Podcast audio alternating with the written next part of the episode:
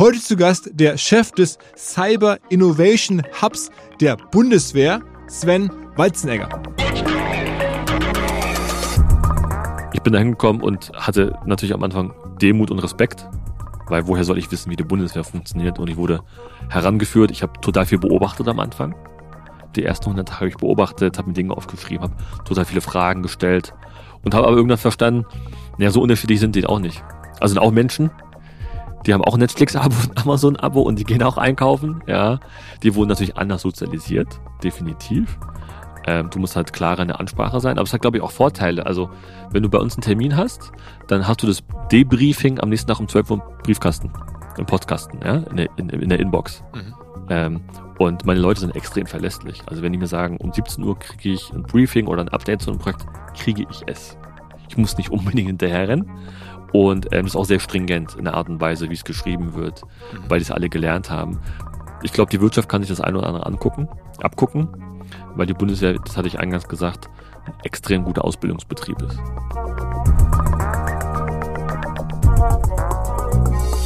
Let's go! Go, go! Herzlich willkommen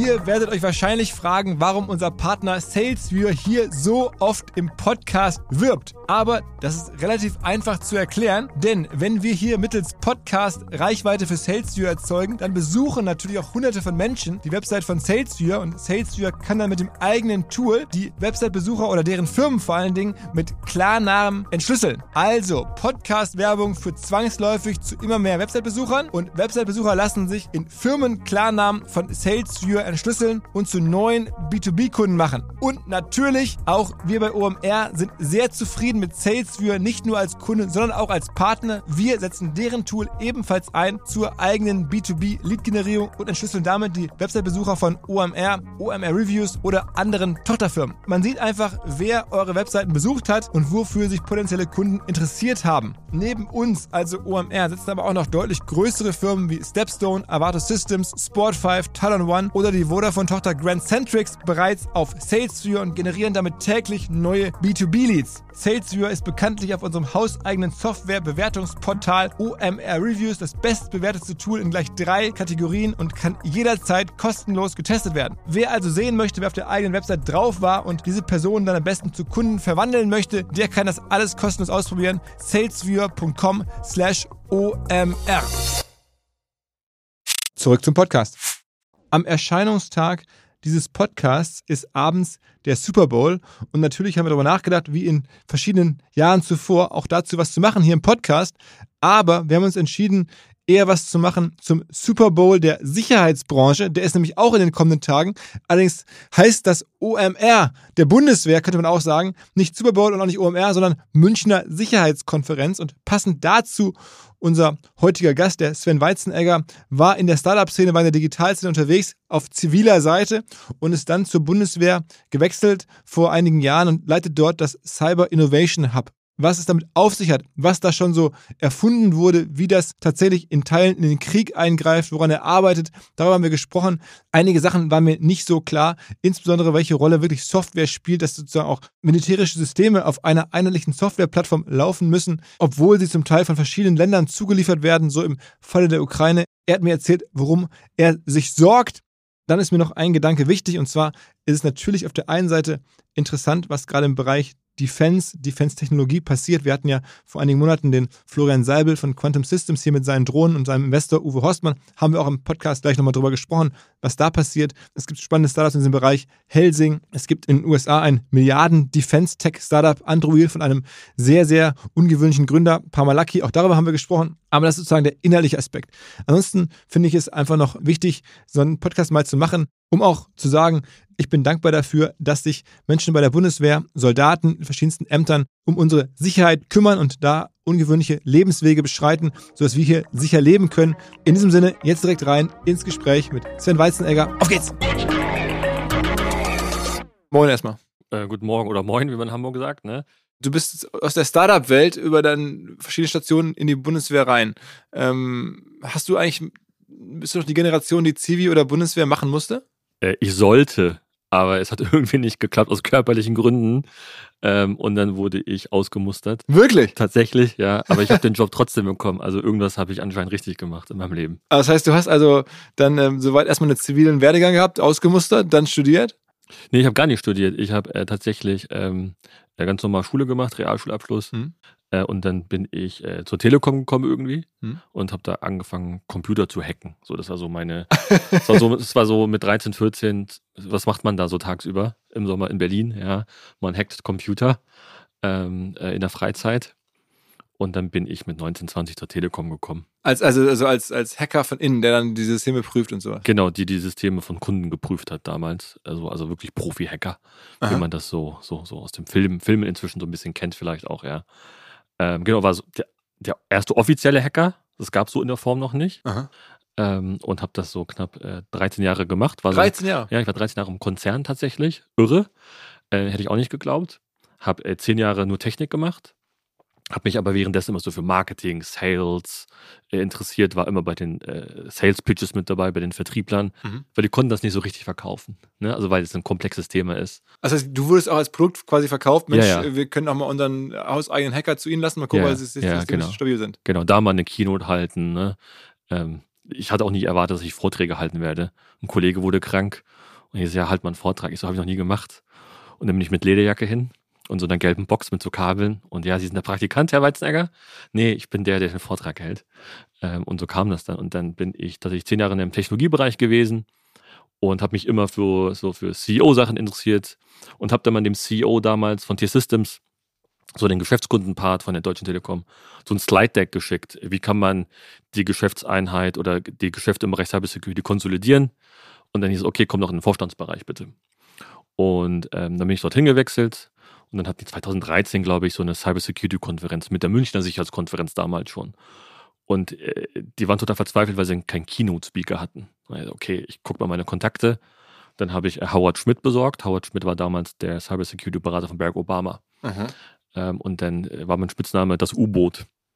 Ähm, das war nicht unbedingt ein Kompliment, ja, äh, weil so aus dem Nichts bin ich auf einmal im Vorstandsbereich gewesen, habe da gearbeitet, habe dann Geschäftseinheit mit aufgebaut und hatte immer Tuchfühlung zu Startups, weil ich das immer interessant fand, neue Geschäftsmodelle zu entwickeln, denen auch eine Chance zu geben und habe das ein oder andere Startup für die Telekom entdeckt.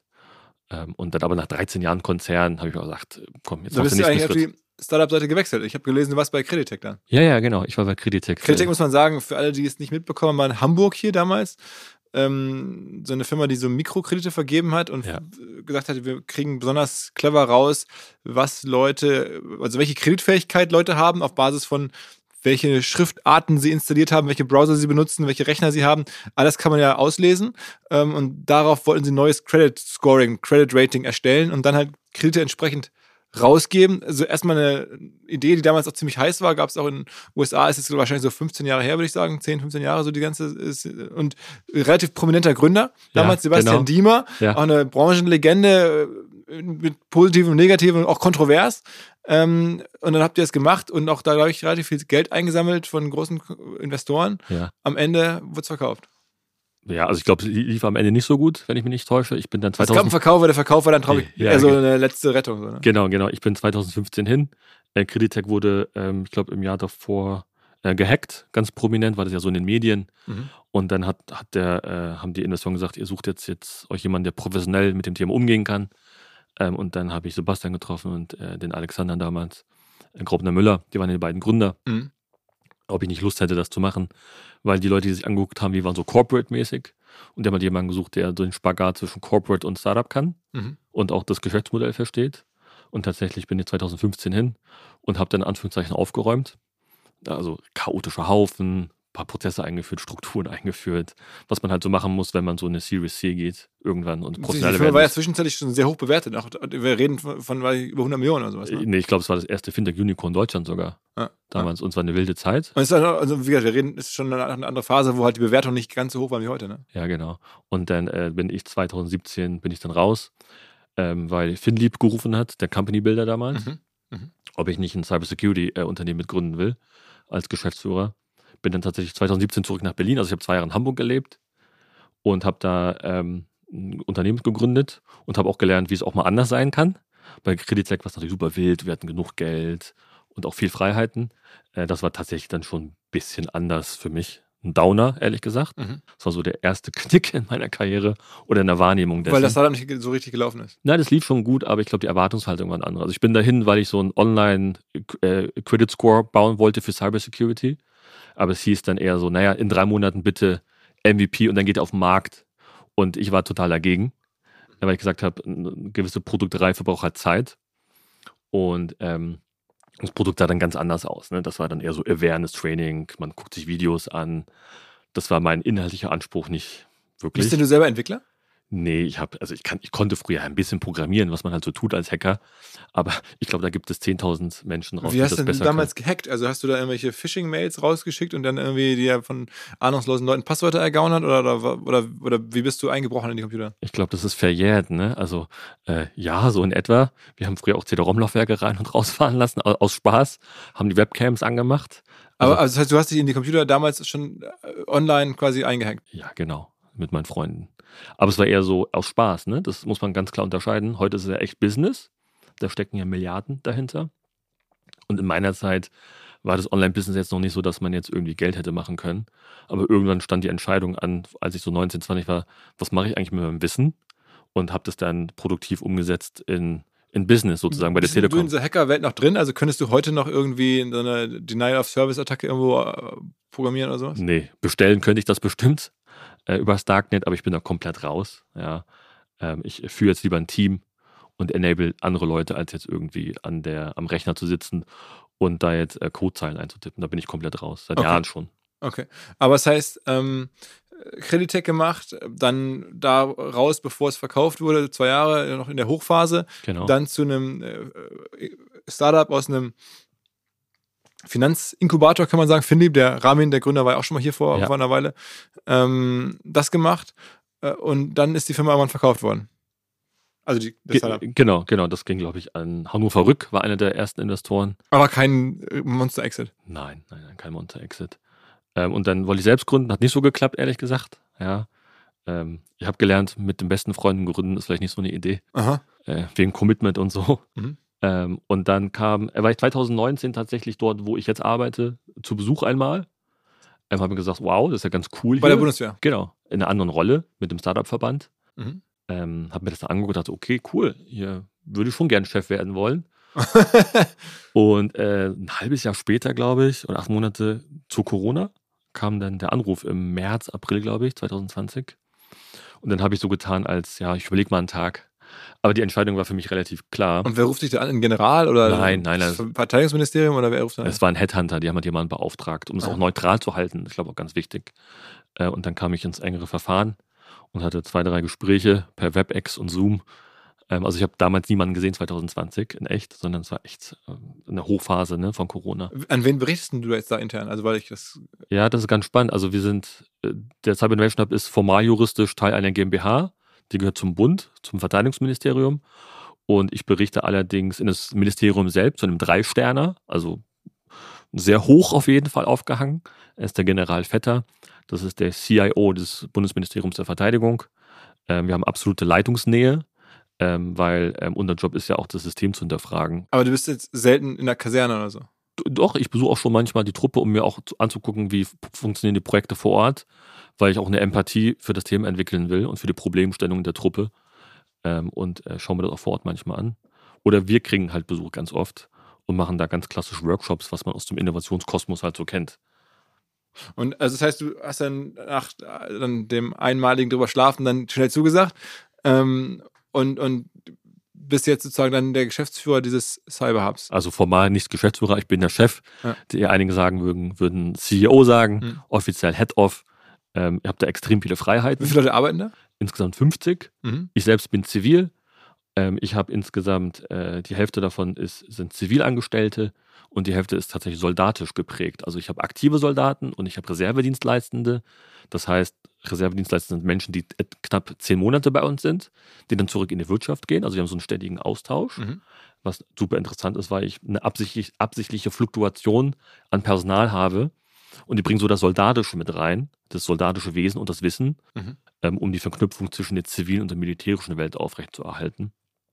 Und was ist eure Kernaufgabe? Also, was, was, also wenn man es jetzt so hört, so Cyber-Hub kann ja alles nichts sein. Was genau ist es? Also was es nicht ist, ist es Cybersecurity. Der Name ist ziemlich seltsam gewählt, ehrlich gesagt. Äh, unsere Hauptaufgabe ist letztendlich militärische Herausforderungen der Truppe zu lösen. Wirklich Bottom-up-Approach. Ähm, und das machen wir äh, vorzüglich halt dann mit Startups gemeinsam. Also wir sind ähm, die Brücke in die Startup-Welt. Mhm. Wir gucken, was es für Startups für gewisse Problemstellungen der Truppe gibt. Das ist der eine Auftrag, relativ schnell auch Projekte umsetzen in zwölf Monaten, Mhm. was natürlich für den öffentlichen Sektor Warpgeschwindigkeit ist oder Machgeschwindigkeit. Mhm. Das ist halt super schnell. Du kennst das vielleicht aus den Medien, ne? Projekte funktionieren im öffentlichen Sektor nicht, da dauern Jahre. Bei uns tatsächlich zwölf Monate. Was auch eine Kennzahl von uns ist, das in zwölf Monaten durchzuziehen. Mhm. Das ist der eine Auftrag, also digitale Transformation per Excellence. Und der andere ist ein klarer Kulturauftrag, dafür zu sorgen, dass die Bundeswehr agiler denkt und handelt. Das konnte sie mal früher. Früher hat er das Militär Innovation eigentlich vorangetrieben. Besonders in den USA kennt man das. Mhm. Und heute ist es zivile Welt. Und wir schauen halt, dass wir Wissen und Produkte aus der zivilen Welt nehmen und ins Militärische übersetzen und transferieren. Sag mal ein Beispiel, was habt ihr da so in letzter Zeit transferiert? Boah, wir haben super viele Projekte. Ich kann vielleicht ein Projekt nennen. Das ist sogar ein Unternehmen aus Hamburg. Mhm. Ähm, die Fragestellung war der Spezialkräfte der Marine. Was machen wir eigentlich, wenn wir aus havarierten Schiffen zum Beispiel sind? Ähm, vor, vor Afrika, vor dem Kap da unten im Süden. Ne? Mhm. Ähm, die Lichtquelle ist kaputt vielleicht, weil die Piraten den Dieselgenerator ausgeschaltet haben. Jetzt hat man verwundete Geisel oder einen Soldaten. Wie, ver wie versorgt man den? Mhm. Dann man, muss, man muss ja sehen, Ohne- was man macht. Ohne, ohne Licht. Ohne Licht. So. Jetzt können wir den klassischen Weg gehen. Taschenlampe. Ja, könnte man machen, Ja. aber die Taschenlampe musst du halt in der Hand halten Ja. und du kannst halt mit einer Hand jemanden schlecht versorgen. Die Stirnlampe könntest du nehmen, Ja. aber dann guckt das Licht dorthin halt, wo du halt hinguckst, was auch nicht optimal ist. Also du brauchst so ein statisches Licht. Und dann haben wir geguckt, was gibt es eigentlich auf dem zivilen Markt und haben Unternehmen aus Hamburg gefunden, Carpet Light, äh, die Lichtteppiche entwickeln. Und diese Lichtteppiche werden entwickelt für Filmcrews normalerweise, die nachts ein Filmset zum Beispiel aufbauen. Das sind so Lichtteppiche, die wiegen wenige hundert Gramm. Mhm. Die kannst du unter den Arm wickeln, unter den Bein wickeln, kannst du in den Rucksack packen, Mhm. hat mehrere Stunden Akkulaufzeit und kannst den kompletten Raum ausleuchten. Mhm. Und das Projekt zum Beispiel ähm, hat auch die ukrainischen Streitkräfte total interessiert. Äh, nämlich, wenn, die haben auch Verwundete an der Front ähm, und brauchen halt Licht, um die zu versorgen. Das ist so ein Projekt, was so klassisch, wir so, würden sagen, Dual-Use ist. Also Dinge, die man im Zivilen nutzt, die man aber auch für das Militärische nutzen könnte. Mhm. Und das ist sozusagen unsere Magic. Das klingt jetzt ja erstmal noch relativ harmlos, so ein Lichtteppich. Also total harmlos. ist ja definitiv. so, okay, ja, also, Also technologisch total simpel, aber hilft halt Menschenleben zu retten. Und darum geht's. Ich glaube, es geht bei Innovation und Digitalisierung nicht unbedingt darum, dass es technisch das krasseste ist, sondern es muss Nutzen und Mehrwert stiften. Und wenn der Nutzen und Mehrwert einfach zu gestalten ist, dann macht man das natürlich. Auf der Website stehen auch so ein paar andere Projekte. Ihr habt auch eine App gemacht, dass Leute in äh, Bundeswehruniformen kostenlos Bahn fahren dürfen. Ganz Also, genau. Ja. was macht die App? Also, ich meine, ich habe das schon mitbekommen, wenn man eine Uniform trägt, dann darf man kostenlos Bahn fahren, aber klar, jeder kann sich eine Uniform irgendwo kaufen und dann sich dann in die Bahn setzen und sich eine Bahnfahrt ergaunern. Also ist die dann irgendwie, oder, oder wie Und, und das soll man halt nicht machen, darf man auch gar nicht. Ja. Die fahren auch gar nicht kostenlos, wenn man äh, ganz genau hinguckt, sondern die Idee war damals zu, zu Zeiten von der damaligen Ministerin Annegret Karrenbauer, war der Wunsch von ihr, ich möchte mehr Soldaten, die ja Teil der Gesellschaft sind, darum sagt man auch Staatsbürger in der Uniform, Mhm. ähm, mehr auf den Bahnhöfen und Zügen sehen, um auch dem Gesicht und eine Geltung zu geben. Und die Fragestellung war damals, ähm, wie kriegt man eigentlich dieses verdammte Problem hin, dass 60.000 Angehörige der Streitkräfte gar keinen Zugang zu IT haben. Also die haben keinen Rechner und die haben kein, kein, kein Handy äh, von der Bundeswehr, ähm, weil es zum Beispiel einfache Soldaten sind, ja, jetzt keine Offiziere vielleicht. Und die mussten sich tatsächlich freitags anstellen in der Kaserne, ein Dokument ausdrucken lassen von ihren Kameraden, Kameradinnen, mussten das ausfüllen und dann haben so einen Voucher bekommen und sind mit dem Voucher dann zum Automaten und haben den, den Code eingegeben und hatten, hatten ein Ticket bekommen. Mhm. Ein echt beschissener analoger Prozess, wenn man ehrlich ist. Und äh, wir haben uns die Frage gestellt, wie kann man das vereinfachen? Und dann haben wir festgestellt, naja, jeder hat ja ein privat, privates Endgerät. Kann man das nicht nutzen? Und dann haben wir tatsächlich in drei Monaten das Projekt umgesetzt für relativ wenig Geld. Also ich glaube, man hat sogar einen Konzern gefragt in Deutschland, wie lange und wie teuer das wäre. Und das Statement war, ja, kostet zwei Millionen und dauert zwei Jahre. Und Mhm. alle haben sich gewundert und dann kam, ich glaube, Wolfgang Taubert heißt der äh, äh, äh, Mensch, der dann gesagt hat, schaut mal, wir haben doch so einen Hub da in Berlin. Die machen das in drei Monaten und für unter 214.000 Euro. Habt ihr geschafft. Ja, weil es technisch ja nicht komplex ist, ja, aber sich hineinzuversetzen in den Prozess selbst und die Stakeholder zu involvieren, Freigaben zu holen, Datenschutz, IT-Sicherheit, gibt ja immer Bedenkenträger. Aber es sind ja alles sozusagen Projekte, die so, ja, das ist schon, schon, schon jetzt, ähm, glaube ich, wichtig, dass man sich ständig entwickelt, aber es ist jetzt nicht Starlink. Es ist nicht so, man sagt, okay, deswegen gewinnt jetzt irgendwie Deutschland oder Europa einen Krieg, weil äh, da eine Bahn-App ist oder weil da jetzt irgendwie ein Lichtteppich ist, sondern also es ist ja alles schon so ein bisschen auch so hinter der Front, hat man das Gefühl. Exakt, exakt. Aber tatsächlich haben wir auch äh, Projekte, die sich um militärische Herausforderungen lösen, äh, kümmern. Wir haben zum Beispiel ein Projekt, du hast das vielleicht mitgekriegt mit der Ostsee-Pipeline, Ja. die explodiert ist. So war die Fragestellung, wer war das jetzt? Hm. Auf welche Datenbasis greift man zurück? Also um- vor ein paar Monaten war das ja, dass sozusagen äh, eine, eine Ostsee-Pipeline in der Tat gesprengt wurde und man wusste nicht, waren es jetzt die Russen oder waren es die Ukrainer oder waren es Dritte oder war es ein Zufall, war es Absicht? So, und da Genau. sitzt ihr jetzt an? Genau, ähm, weil es hat sich jemand anderes gewendet aus der Truppe selbst. Aha. Der hat gesagt, hier, guck mal, ich kann programmieren und ich habe eine geile Idee. Mhm. Ich bin Angehöriger der Marine, ähm, aber ich habe keine Möglichkeiten, äh, Tools zu bekommen, Hardware zu bekommen. Ich habe keine Plattform, um das zu entwickeln. Und der hat sich tatsächlich an uns gewendet, Mhm. weil wir ein spezielles Programm haben, das nennt sich Entrepreneurship, also Unternehmer am Unternehmen, Menschen, die unternehmerisch denken und handeln wollen, aber hier und da vielleicht auch an ihre Grenzen im System stoßen. Mhm. Ähm, und da haben wir uns den angeguckt. Okay, ist der vom Fit richtig, vom Social Fit? Ist der, ist der driven? Ganz wichtig. Ja, macht er nicht nur von 9 bis 17 Uhr seinen Dienst, sondern hängt dann nochmal ein paar Stunden dran und Mhm. will die Welt verändern. Und er hatte tatsächlich die Idee dafür zu sorgen, Daten vom Weltall bis zum Boden, bis zum Meeresgrund zu fusionieren, um auf Basis dieser Daten, die es ja teilweise gibt, öffentlich, halböffentlich und wir haben auch eigene Daten als Bundeswehr, sehr viele Geodaten, die übereinander zu legen, so eine, so eine, so eine Data Fusion Plattform zu entwickeln und dann herauszufinden, wer war das? Natürlich auch als Warnsignal, wir finden euch, wenn es sein muss. Mhm. Wir werden das nächste Woche bei der, also am 15.02. findet die Münchner Sicherheitskonferenz statt. Die Innovation Night nennt sich das. Ähm, die inoffizielle Eröffnung der Konferenz selbst, die am 16. beginnt. Und da wird der Entrepreneur die Bühne bekommen für sieben Minuten im Bayerischen Hof, im Hauptsaal.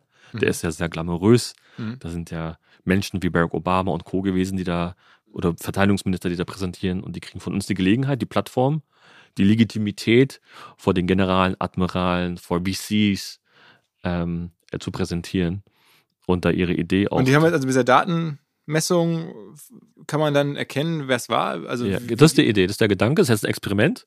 Wir gucken jetzt, ob das funktioniert. Das sind halt Hypothesen, die wir haben. Also das heißt, diese, diese Lösung ist noch nicht entwickelt, sondern die ist nur theoretisch. Die wird entwickelt und die ist teilweise schon entwickelt. Aha. Aber Ja. wie kann man dann erkennen, also welche Schiffe da hingefahren sind oder wer da Exakt. hingetaucht ist oder sowas? Und dann Genau, man, man hat ja irgendwie, man, man sieht, man sieht äh, aufgrund von den öffentlichen Daten, die haben ja auch äh, äh, äh, Signale etc. Mhm. Äh, das sieht man schon. Äh, man sieht vielleicht auch ein Stück weit, ähm, ist da ein Schiff, das diesmal eine andere Route nimmt. Was ja Mhm. ungewöhnlich ist. Ne? Üblicherweise haben die immer dieselben Routen, aber nehmen, nehmen diese eine andere Route, was so ein Indikator sein kann, dass da vielleicht jemand feindliche Interessen hat. Ja. Okay. Hast du noch mehr so Cases? Ja, wir haben ähm, zum Beispiel gerade ein Projekt, ähm, das nennt sich ACOP. Mhm. Äh, da geht es um äh, Augmented Reality, Mhm. wo Befehlshaber auf ihre äh, Brille äh, ins Gelände gucken können. Jetzt stell dir vor, du bist jetzt in Düsseldorf, Mhm. ja, möchtest aber äh, in das Gelände woanders gucken, weil du auskundschaften willst, ist das Gelände tatsächlich äh, von den Gegebenheiten so, dass du deine Truppen stationieren kannst. Ähm, sind die Wege so, wie sie sein sollten? Äh, kann ich hinterm Hügel jemanden verstecken? Und du hast tatsächlich die Argument Reality Umgebung, kannst mit deinen Händen halt reingreifen und kannst deine Truppenteile positionieren, ja, und guckst ins Gelände. Denn aktuell ist es alles 2D. Es ist tatsächlich so, dass die sich Karten ausdrucken, kein Witz, sich das auf den Boden packen und dann gehen die mit dem Stock und sagen, ah, guck mal, da müsst ihr euch positionieren. Aber du hast keine, du hast keine räumliche Vorstellung, wie es eigentlich ist. Und es gab einen Angriff der Ukraine, der sehr erfolgreich war. Und zwar waren russische Befehlshaber äh, gemeinsam an einem Ort. Und wenn du weißt, wo die sind, wirst du natürlich versuchen, äh, dort einen Angriff zu starten, damit die Generale, Admirale, Befehlshaber endlich bzw. äh, äh, liquidiert werden. Mhm. Ähm, und unser Gedanke war, wir wollen das ja eben nicht haben, dass die Befehlshaber alle an einem Ort sind, sondern verteilt. Ja, die können sogar in ihrer Küche sitzen zu Hause, die Brille aufsetzen und Befehle ausgeben. Und das ist der Gedanke dahinter. Und das wird auch bei der Münchner Sicherheitskonferenz präsentiert. Ja, Wie groß ist eigentlich euer Budget? Also für diesen, äh, oder ihr macht ja keinen Umsatz in dem Sinne, sondern ihr braucht ja nur ein Budget. was glaubst du denn? Puh, also was hast du gesagt? Wie viele Leute seid ihr? Ähm, 50. fü- äh, Und wir machen so 30 Projekte im Jahr. 50 Leute. Nicht 20 Millionen? 20. Also nee, es sind 10, das ist die Hälfte. Okay. Also relativ äh, äh, gering, würde ich sagen. Ne? Mhm. Da geht, glaube ich, auch ein bisschen mehr. Und ich glaube, was bei uns super wichtig und interessant ist, wir lösen akute Probleme jetzt und heute. Ne? Wir gucken jetzt vom Zeithorizont so ein bis drei Jahre. Was kann man jetzt lösen? Was sind jetzt die Probleme? Wir machen da keine klassische Forschung. Alles, was wir machen, ist extrem anwendungsnah, Mhm. weil wir Pro Produkte nehmen, Lösungen von Startups nehmen, die schon funktionieren. Die vielleicht aber noch nicht so den mili militärischen Touch haben Mhm. ne, die vielleicht noch nie in Berührung mit dem Militär gekommen sind. Wir haben ganz viele Unternehmen, die kriegen von uns eine E-Mail und wundern sich, oh, die Bundeswehr äh, will dies und das machen, ist ja interessant. Das haben wir als Kunde, als Kundenkanal gar nicht gesehen. Wir sind oft erster Kunde. Mhm. Ähm, und da stellt man auch fest, auch nach Corona vor allem, dass die Berührungsängste nicht mehr so groß sind wie früher. Früher war es ja relativ Ja, früher war das. fast. Ich, kennst du die, die, es gab doch mal, glaube ich, mal so eine Diskussion im Netz, weil auf einer Konferenz in, in Berlin die Bundeswehr gar nicht als Aussteller ähm, präsent sein durfte, weil dann sich Leute gefürchtet hätten und so. Und dann äh, war ich ziemlich überrascht, dass dann die, also unsere Bundeswehr, die ja nun vom Staat finanziert ist und uns ja beschützen soll, dann nicht präsent sein durfte. Also es war da schon, es war schon sehr, hat sich in Anti. den letzten Jahren geändert. Ja. Das war Anti, ne? Das war, ich glaube, das war die Republika, wenn ich mich nicht täusche. Und tatsächlich, ich glaube, letztes oder vorletztes Jahr äh, sind wir da auch hin. Und ich wurde gefragt, Sven, soll ich in Uniform hin? Ich gesagt, ja, mach das. Du gehörst zur Gesellschaft.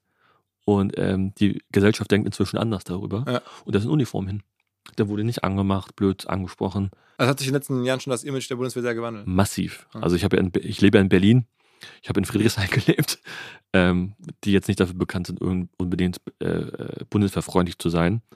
Aber auch in meinem Freundeskreis merke ich, dass die Diskussionen komplett andere sind. Mhm. Ne, wenn ich denen erkläre, was eigentlich die Aufgabe der Bundeswehr. Ist in der Bundeswehr selber auch so eine Aufbruchstimmung nach dem Motto, uns braucht man wieder, wir bekommen wieder mehr Ressourcen, wir haben also oder ist das einfach komplett stabil gleich wie eh und je? Nee, ich glaube, durch den äh, russischen Angriffskrieg auf die Ukraine, durch die Zeitenwende und durch die Rede vom Kanzler ist natürlich so ein, ein Stück weit Aha-Erlebnis. Jetzt nimmt man uns mal wieder wahr, denn tatsächlich ist das Budget ja teilweise auch gesunken die letzten Jahre davor, weil man das nicht so als relevant gesehen hat. Denn man ist ja umgeben von Freunden. Mhm. Ne? Also was soll da schon passieren? Mhm. Und ich glaube, ähm, dass der russische Angriff der Ukraine viele Menschen aufgeweckt hat. Aber ich glaube dennoch, das muss man auch sagen, noch nicht genug anscheinend. Mhm. Ähm, guckt man sich die Lage in Israel an und wir, wir waren oft in Israel schon zu Besuch, ähm, ist die Lage ja auch eine gänzlich andere, denn ist, man ist umgeben von Feinden. Und ähm, ich bringe immer so als Beispiel dieses Thema Sense of Urgency, Dringlichkeitsempfinden. Und du kennst es ja auch als Gründer.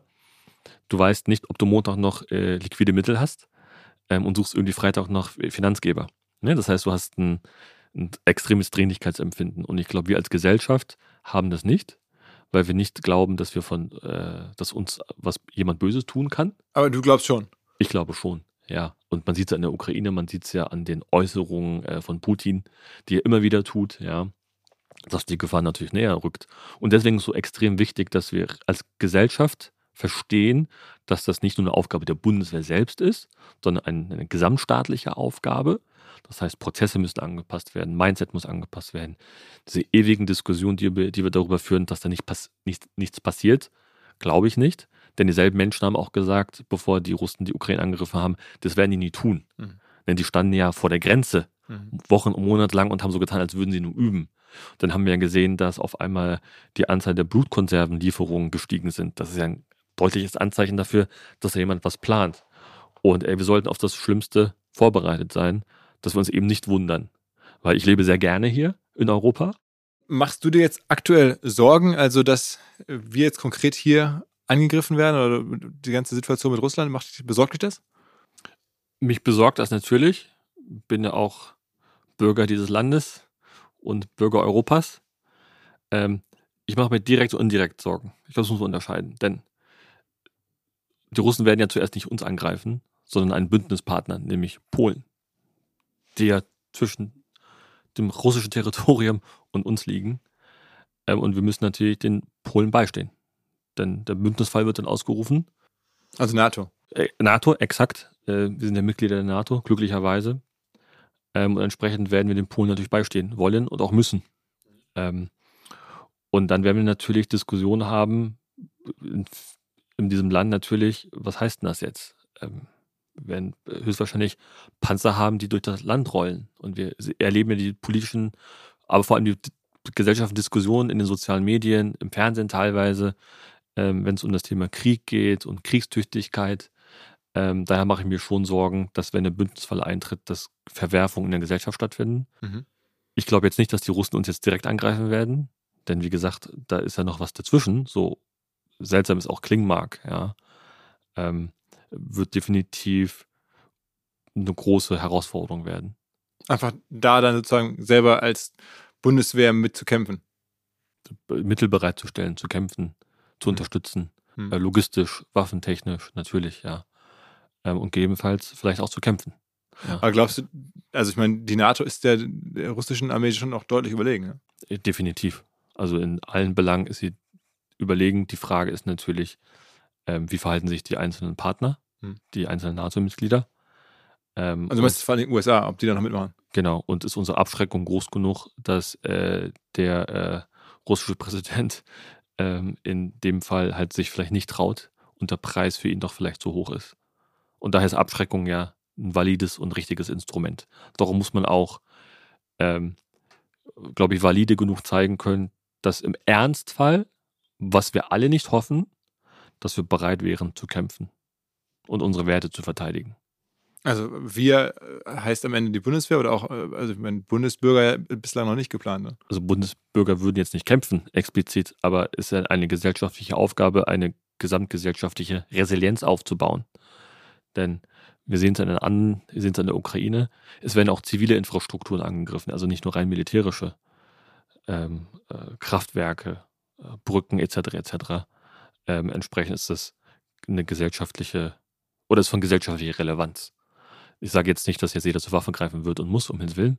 Dafür haben wir die Bundeswehr, dafür haben wir Streitkräfte, das ist deren Auftrag und sie werden das auch tun, wenn es sein muss. Wir hoffen natürlich alle, dass es nicht passiert, aber man sollte darauf sehr gut vorbereitet sein. Okay. Ähm, beschreib nochmal, ähm, was du noch so an, an äh, Projekten machst. Also außer jetzt diese verschiedenen Sachen, die du jetzt, gibt es da noch was Größeres? Also ich meine, ich habe gesehen, du hast einen Artikel geschrieben über Starlink. Du äußerst dich an den Medien recht viel, also bist da Ja. schon recht präsent. Ähm, aber solche Großprojekte gibt es nicht. Es sind jetzt keine Projekte, die jetzt irgendwie 200.000 Menschen erreichen, sondern es sind sehr spezielle Projekte für sehr spezielle Herausforderungen. Mhm. Darum haben wir auch spezielles Know-how zu gewissen Themen. Die Bahn Bahnfahren-App ist so das Projekt, die super viele Menschen erreicht hat. Ja, ähm, Aber wenn ihr so Fregatten wieder, haben wir auch gemacht, tatsächlich. hab Wir haben, gelesen, ja? ja, wir hatten äh, auch wieder im Norden, wieder, ne, wieder, wieder Marine. Äh, es gab oder gibt einen Fregattenkapitän, Volker Voss, der hat sich zur Aufgabe gestellt, die Marine zu verändern. Das ist so der Bill Gates der Marine für mich. Mhm. Und ähm, der hat gesagt, naja, wir haben hier äh, Versorgungsschiffe der Bundeswehr, die sind seit 15, 20 Jahren auf hoher See, aber die sind nicht digital ausgerüstet und ausgestattet. Ähm, die haben für jedes, für, für jede Lage haben die einen eigenen Monitor und da ist nichts fusioniert. Ne? Du hast kein Dashboard, wie du das so kennen würdest im Marketing. Mhm. Und tatsächlich hat er acht Jahre selbst eine Software entwickelt, in seinem stillen Kämmerlein, und hat gesagt, ich weiß nicht mehr weiter. Keiner hört auf mich, keiner unterstützt mich, keiner glaubt mir, dass ich eine tolle Idee habe. Und er hat sich an uns gewendet. Und mit dem haben wir das Projekt durchgeboxt, durch das ganze System der Bundeswehr, weil es natürlich auch viele Menschen gibt, die sagen, nee, daran glauben wir nicht, haben wir schon immer so gemacht. Ähm, und darum ist ja unsere Rolle auch, das rebellische Element in der Bundeswehr zu sein, das Stacheln im System, Mhm. Dinge zu hinterfragen, tatsächlich anders zu machen und auch mal Dinge zu ignorieren. Ich glaube, das ist ganz wichtig, ja. Ein Satz, den ich gelernt habe in der Bundeswehr, ist lieber um Entschuldigung bitten, als um Erlaubnis fragen. Das ist Mhm. ein Satz, der mich total geprägt hat, ja, weil vielleicht gefällt mir die Antwort nicht, die ich da höre.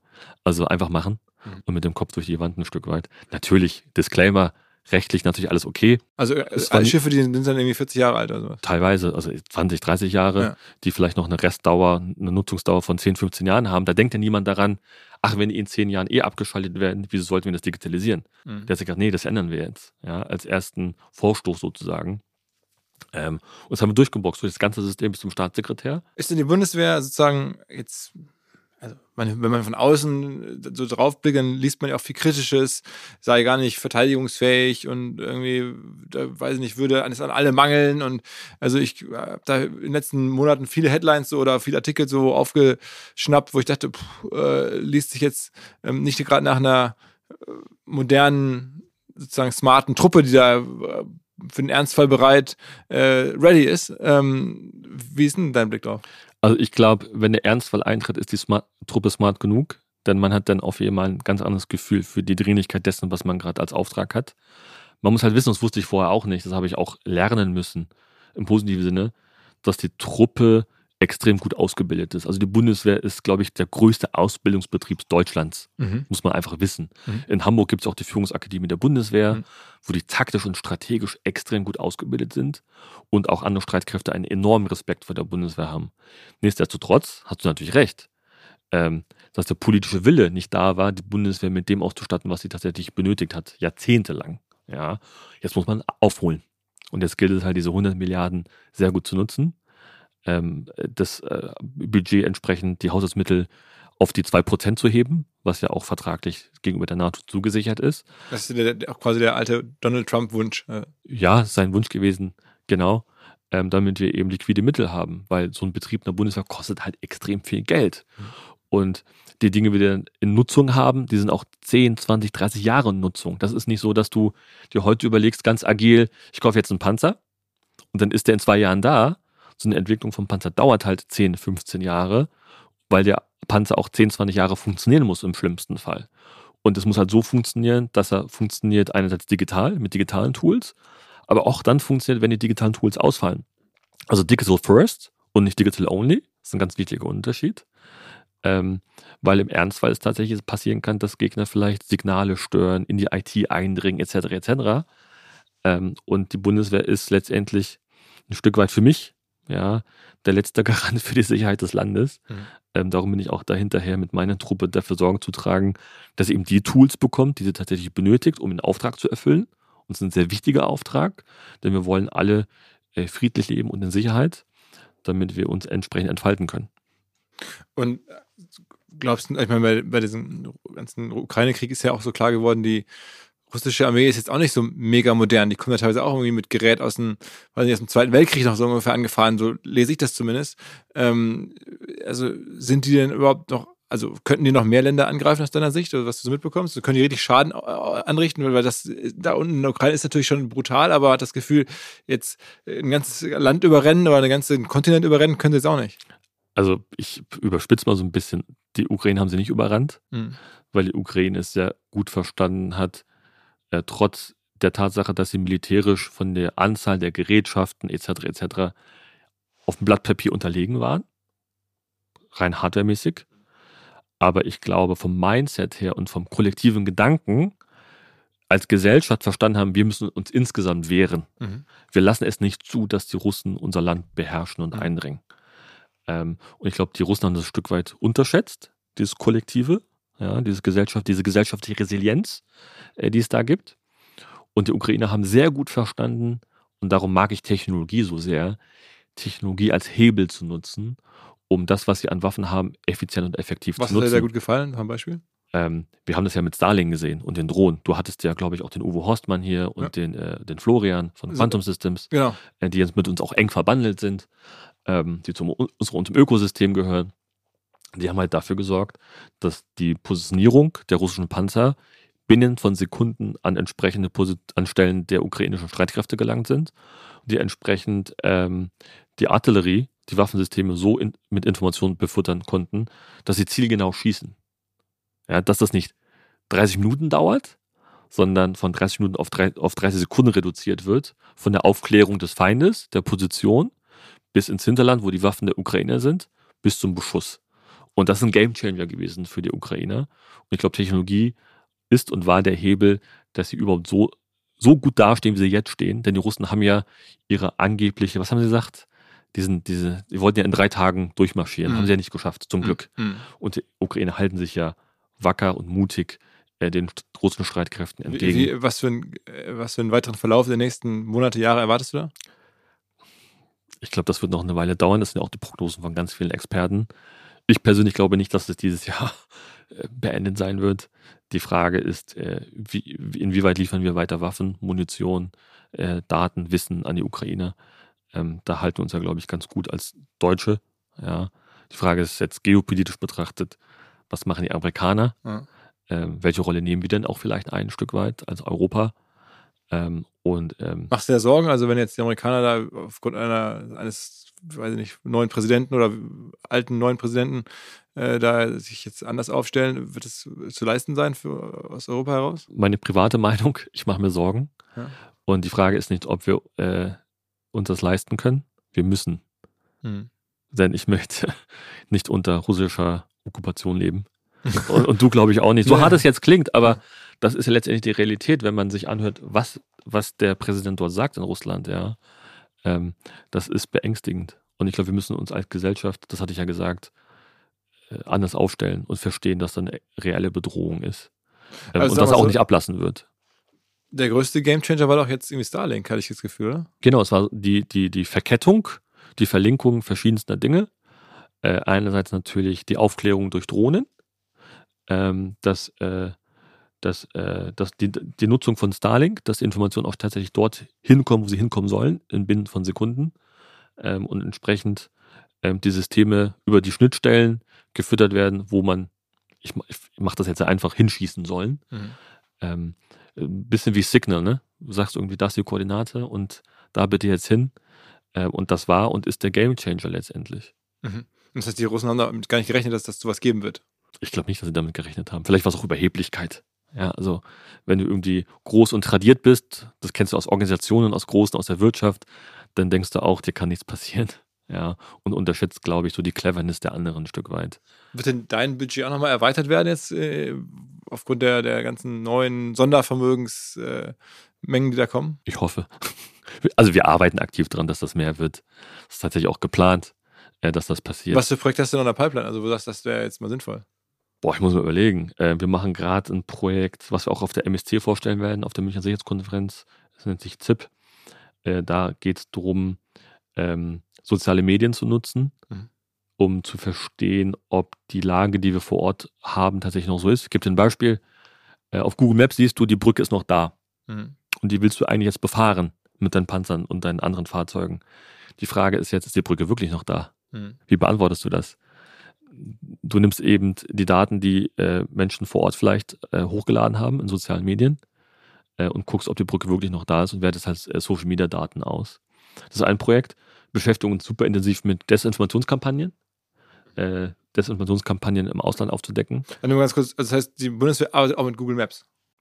Sie nutzt Daten, äh, halb öffentlich, öffentlich Daten, aber nutzt, will aber vor allem mit uns jetzt gemeinsam Daten nutzen, die jemand hochlädt. Mhm. Äh, auf Twitter. X heißt das, sorry, nicht Mhm, Twitter, X, mhm, ja. Um zu analysieren, ist die Brücke wirklich noch da? Ist die intakt? Mhm. Äh, kann die wirklich äh, das Gewicht verkraften, was so ein Panzer hat? Ist die Bodengegebenheit wirklich so gegeben, wie wir es glauben? Denn äh, so ein Panzer fährt natürlich jetzt nicht unbedingt vielleicht im Schlamm ohne weiteres. Mit so einem Kettenfahrzeug ist vielleicht nicht so einfach, wenn vielleicht gerade Winter ist oder was oder es stark geregnet hat. Oh, Ja. Okay. Und das ist halt, das kann Google Maps nicht. Ne? Also Google Maps sagte jetzt nicht, äh, da kann ein Panzer fahren auf der Straße, weil Google Maps die lokalen Gegebenheiten nicht kennt.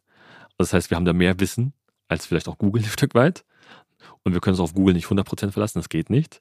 Äh, denn Google könnte auch mal abgeschaltet werden, gestört werden. Und wir haben auch eigene Satelliten im Weltall, die Daten sammeln. Okay, okay. Also, du wolltest gerade noch ein anderes Projekt erzählen. Ah, genau, äh, Image Aware. Das ist ein äh, Diese, Tool. diese, diese Desinformationskampagne. Exakt, exakt. Ähm, es ist ja relativ simpel, auf X zu erkennen, auf Basis dessen, wer den Unsinn verbreitet, ob das jetzt eine Desinformationskampagne ist oder nicht. Mhm. Und anhand des Inhalts ein Stück weit auch. Wir haben uns aber die Frage gestellt, ja gut, Text ist einfach zu analysieren, was ist denn aber mit Memes? Mhm. Also politisierte, emotionale Inhalte. Das ist relativ schwierig für Technologie, äh, zu analysieren, ob es jetzt Satire ist, ob es das Zynismus ist, ob das jetzt ernst gemeint ist. Mhm. Wir haben mit einem Startup aus München, Munich Innovation Labs nennen, nennen die sich, äh, ein System entwickelt, das dafür sorgt, äh, dass wir eben äh, den Analysten, die die Datenströme analysieren und bewerten, ob das jetzt wirklich tatsächlich eine Desinformationskampagne ist oder nicht, ähm, den Hilfestellung gibt, so eine Art Score. Das jetzt ernst gemeint oder das ist Satire oder das ist eine Desinformationskampagne. Äh, das entwickeln wir gerade zum Beispiel. Stellen wir auch vor, am 15.02. Super spannendes Projekt, ähm, weil es das so in der Form noch nicht gibt. Ist denn das nicht auch irgendwie ein bisschen die größte Sorge, dass hier sozusagen der Krieg eigentlich hier schon stattfindet? Äh, jetzt nur nicht mit klassischen Waffen, sondern irgendwie digital mit, also nicht, am Ende wirklich Hacking, dass irgendwelche Krankenhäuser hier gehackt werden oder halt irgendwelche Menschen desinformiert werden, deswegen merkwürdige Parteien wählen und so. Ähm, ist das äh, nichts, wo du auch irgendwie ran müsstest?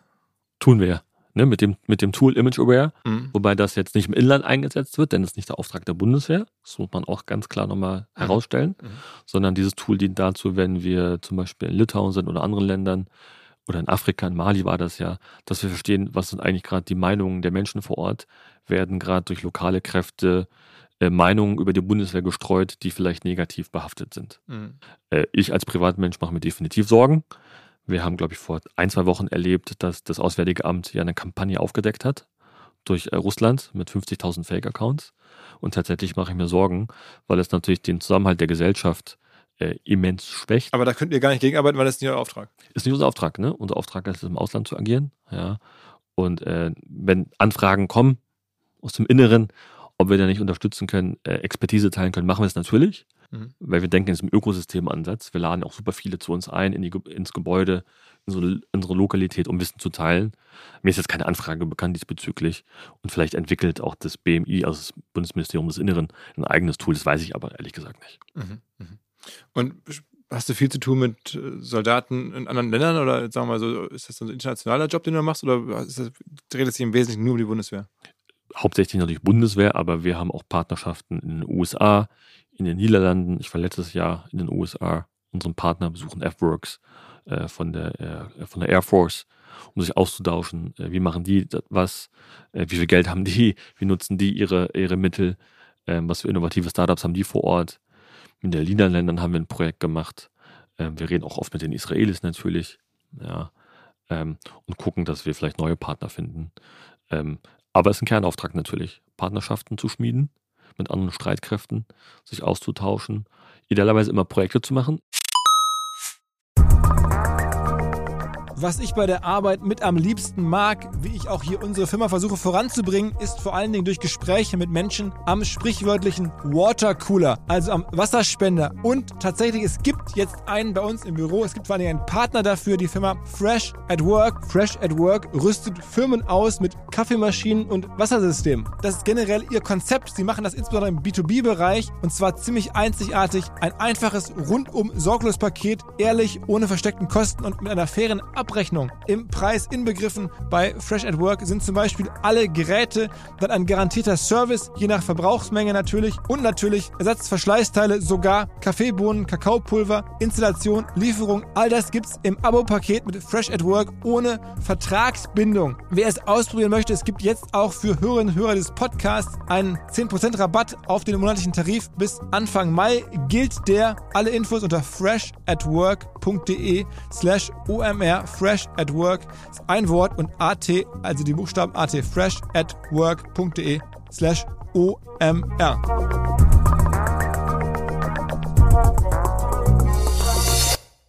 Zurück zum Podcast. Was glaubst du denn, was du in den letzten Jahr- Jahren gemacht hast oder ihr aus dem Hub heraus, was so den größten Hebel hatte? Also was, das war jetzt somit das, das mächtigste, die, die, die ja, tiefgreifendste Innovation oder, oder, oder Maßnahme, die ihr getroffen habt? Also tatsächlich glaube ich, das mit dem Fregattenkapitän, weil das die Botschaft an die Bundeswehr war, dass man, wenn man Schnitt, Schnittstellen richtig nutzt, dass man da dadurch Mehrwerte generieren kann. Mhm. Ähm, das nennt sich Software Defined Defense, dieser Ansatz. Wegzukommen von einzelnen Plattformen, also Panzer A, B, C von einem Hersteller. Und wenn man da ein Update machen will, dann kauft man einen neuen Panzer. Ich mache das ein bisschen salopp. Ja, sondern hinzukommen in so eine API-driven World, so wie du es im zivilen Sektor ja auch kennst. Mhm. Denn ich glaube, das Internet würde nicht so funktionieren, wie wir es jetzt kennen. Gibt es so Tools wie Zapier und wie sie alle heißen mögen. Ja, tatsächlich den Gedanken zu haben, äh, Schnittstellen zu öffnen, Daten untereinander auszutauschen, dadurch Mehrwerte zu generieren und den Startups auch so eine Art Ökosystem, so einen Marktplatz irgendwann zu bieten, dass sie innovative Lösungen anbieten können und nicht mal so dieser Closed Shop sein, nicht so für die großen Hersteller, ne, die die großen Aufträge bekommen, tatsächlich den Kulturwandel auch im Bereich der Software äh, zu forcieren. Denn die Entwicklungszüge sind ja wesentlich kürzer im Zivilen. Wir reden ja von Wochen oder Monaten. Im Militär reden ja von Jahren. Ich glaube, die Zeit haben wir nicht mehr.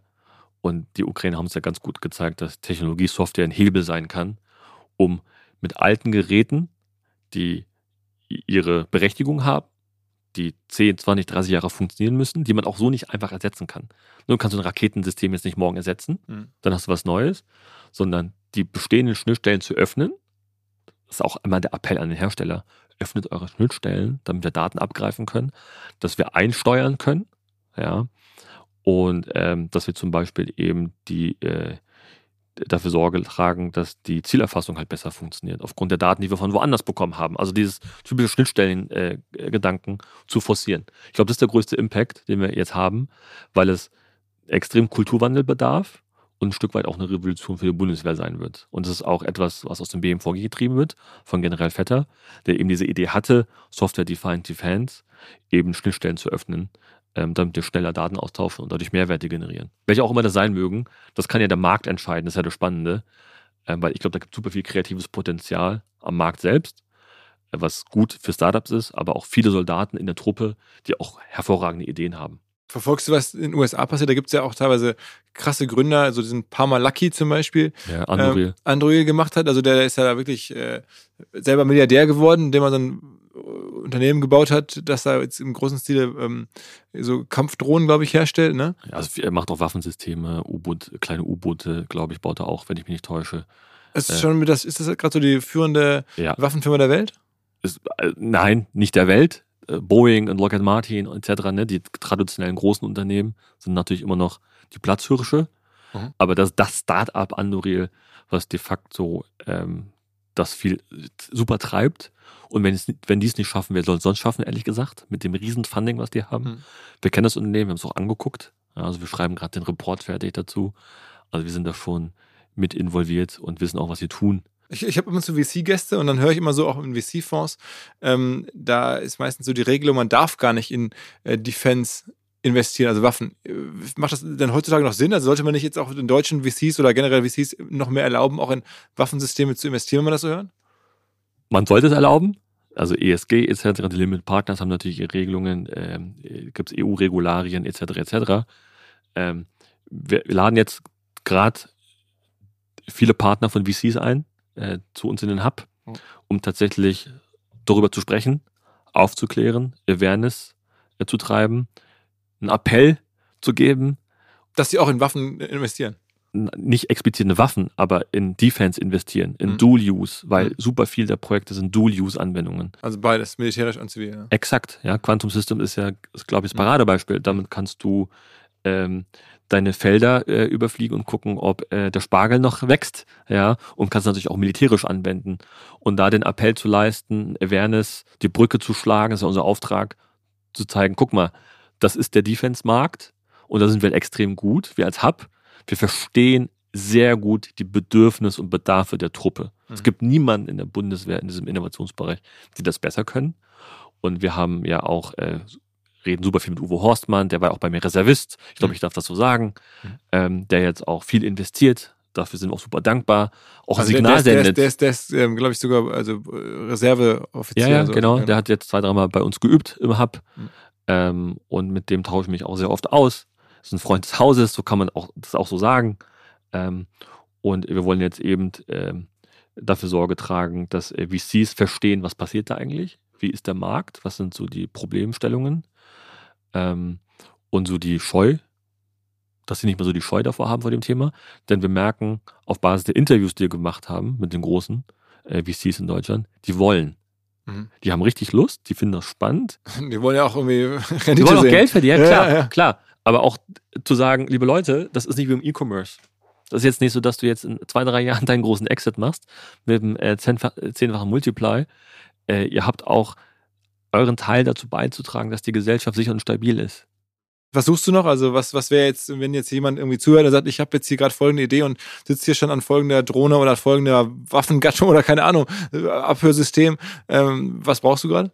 Also unser Fokus aktuell die nächsten sechs Monate ist tatsächlich Drohnen. Alles, was mit Softwareaufklärung zu tun hat, äh, mit, äh, mit Sensorik, ja.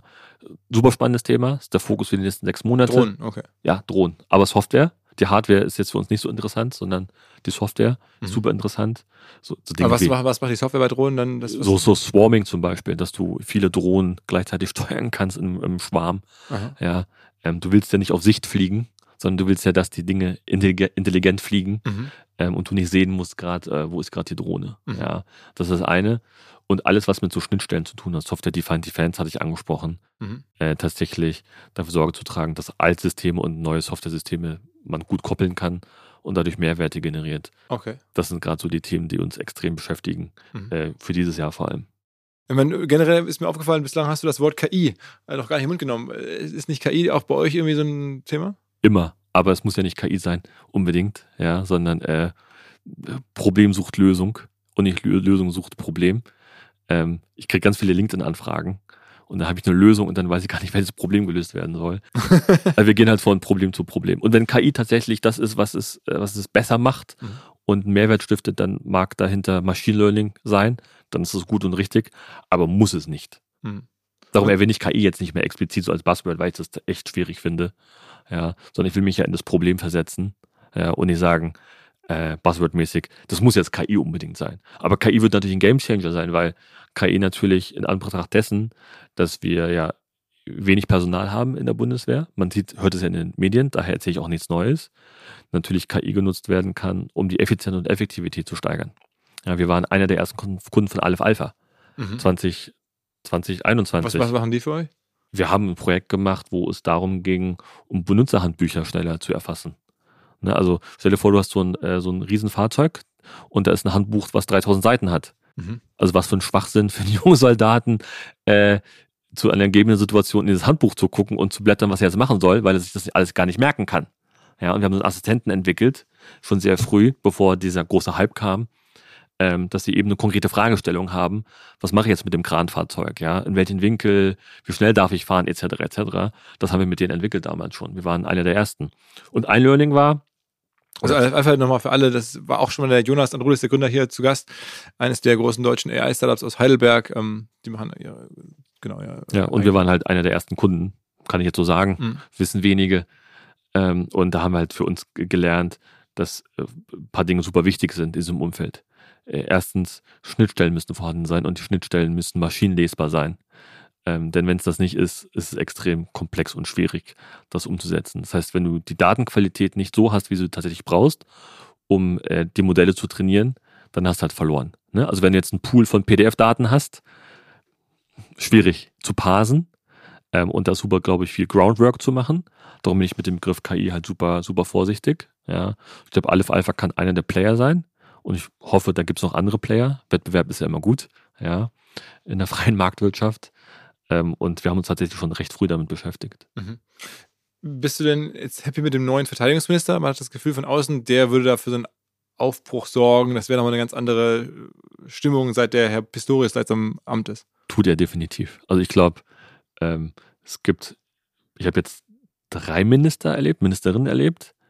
Ähm, ich glaube, das ist der, der sehr nah an der Truppe ist, Mhm. die Probleme und Bedürfnisse der Truppe versteht ähm, und der definitiv einen frischen Wind äh, ins System reinbringt, was auch notwendig ist. Ne? Wenn du so eine große Organisation hast, wir kennen es von Volkswagen und all diesen großen, Wie ne? viele Bundeswehrmitarbeiter gibt es in Deutschland? knapp 200.000 sind das, ein bisschen weniger, glaube ich. Ich glaube, es sind es 200.000, über 200.000, also recht, recht okay.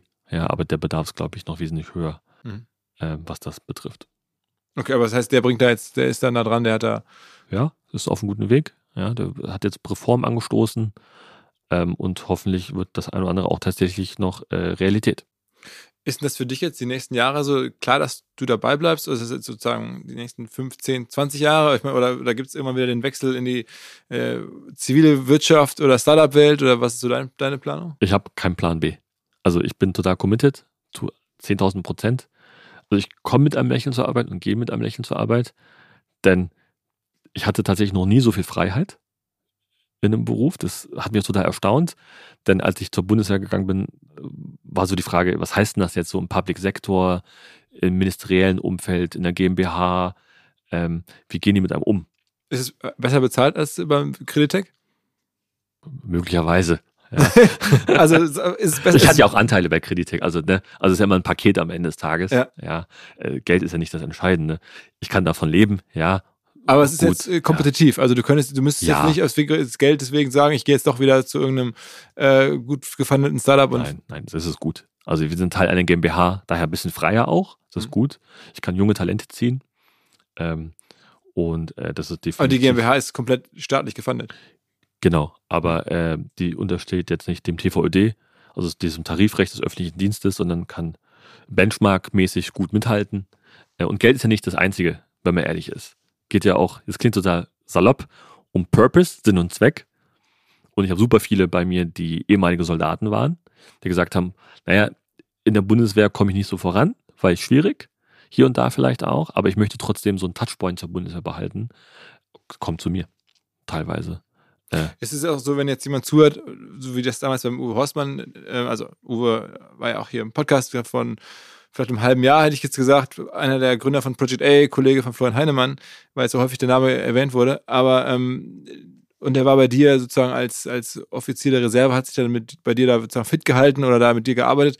Können das auch andere, also wenn jetzt jemand zuhört, der sagt, ich bin jetzt irgendwie, weiß ich nicht, Softwareentwickler oder ich bin Manager irgendwo bei einem Unternehmen in Stuttgart oder in Dresden und sonst wo und ich hätte auch Bock, einen Beitrag zu leisten, kann man dann dir schreiben und du hast da Verwendung für Leute oder, oder Also wenn ihr Reservisten sind, die müssen Reservist sein? Ja, muss Reservist sein. Ähm, wenn man kein Reservist ist, ist der Prozess ein bisschen mühselig, ehrlich gesagt. Dann dauert das ein bisschen. Mhm. Ähm, Wie kann aber man Reservist werden?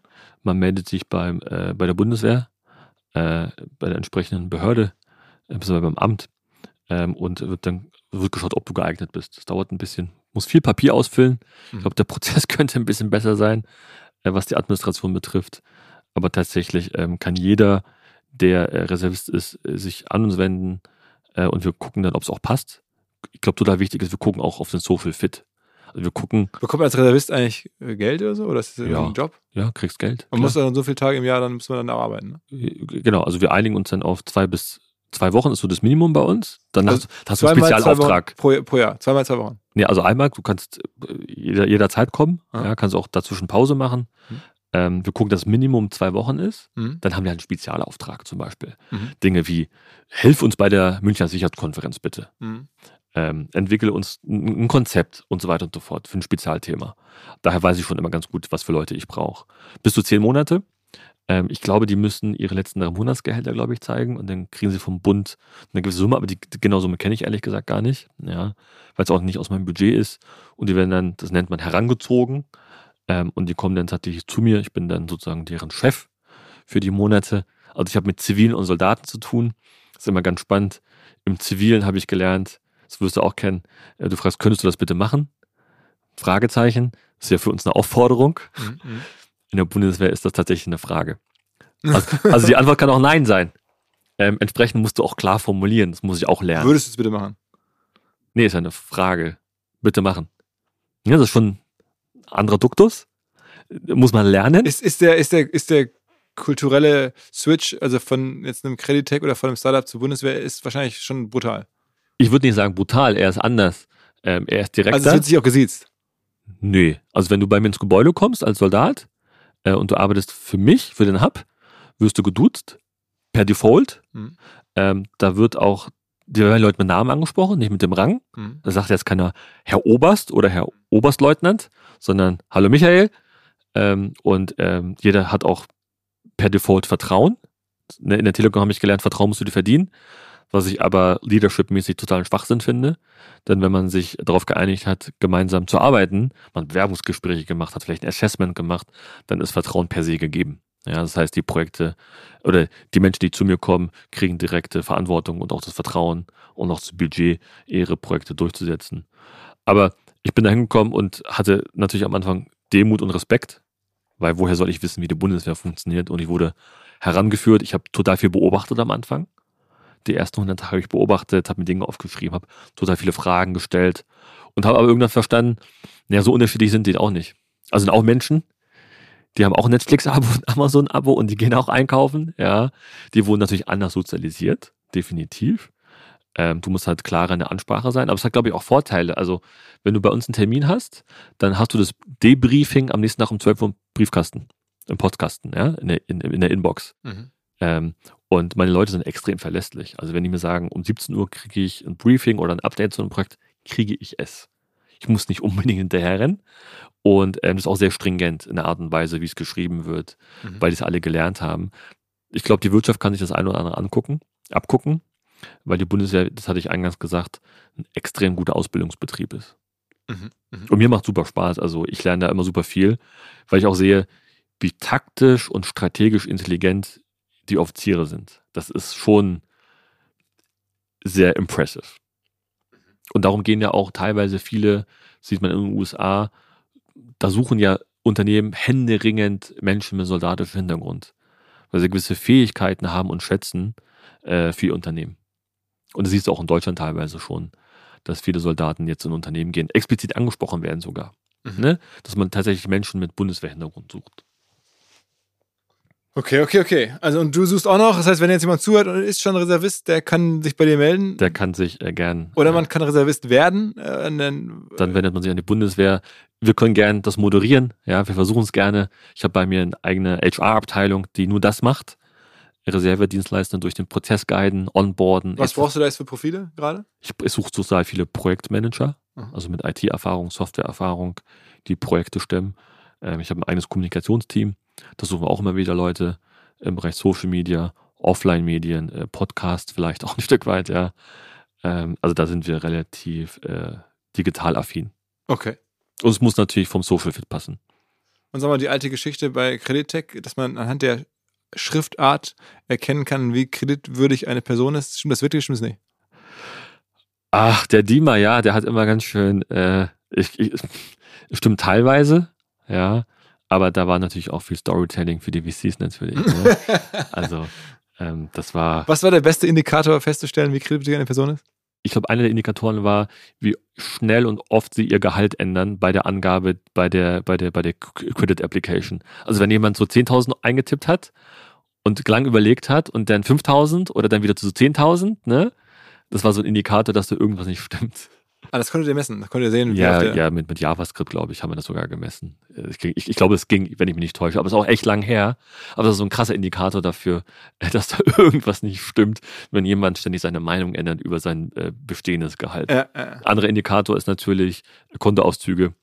Äh, zahlt er regelmäßig seine Miete zum selben Zeitpunkt ähm, auch ja. gute Indikatoren. Aber das sind natürlich jetzt offensichtliche Sachen. Also da Total offensichtlich. Keine neue Digitalfirma für. Ne? Genau, und äh, meistens reicht das ja ehrlich gesagt auch. Wenn du siehst, irgendwie, da hat jemand einen Geldeingang, der ist regelmäßig, das ist halt regelmäßig seine Miete, dann kannst du schon darauf Rückschlüsse, äh, Rückschlüsse ziehen, dass der auch kreditwürdig ist. Es war eine Schufa 2.0 ein Stück weit. Aber dafür hätte man jetzt keine neue Firma gebraucht, die am Ende dann ja auch deswegen nicht scheinbar durchgekommen ist. Ne? Ja, also na gut, okay. Ähm, krass, viel gelernt.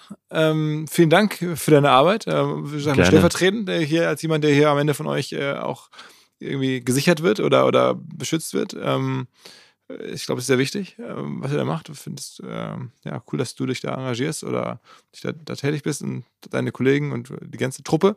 Ähm, in dem Sinne, danke, dass du vorbeikommen bist. Super, vielen Dank. Unser Partner Vodafone, also die Kolleginnen und Kollegen aus Düsseldorf, haben eine neue Kollaboration am Start und zwar mit Microsoft. Viele kennen und wissen das schon zu schätzen, also die Vorteile von flexibler Zusammenarbeit in Echtzeit, Cloud-Datensicherung, Updates und so weiter. Das alles steht zur Verfügung natürlich für Vodafone-Kunden oder solche, die es werden wollen. Außerdem hat es den Vorteil, wer jetzt zu Microsoft migrieren möchte. Vodafone-Geschäftskundenexperten helfen dabei, auch bei der Migration von Daten und Mails, all diesen Themen und auch im laufenden Betrieb wird man natürlich nicht alleine gelassen. Vodafone supportet jetzt auch Microsoft 365 ganzjährig für seine Kunden. Ein Argument, glaube ich, für Vodafone, auch ein Argument für Microsoft 365. Wer sagt, ich bin schon Vodafone-Kunde oder ich bin interessiert an Microsoft, informiert euch. Alle Details stehen unter vodafone.de slash Microsoft 365, also Microsoft 365 in Zahlen. Zurück zum Podcast. Dieser Podcast wird produziert von Podstars bei OMR.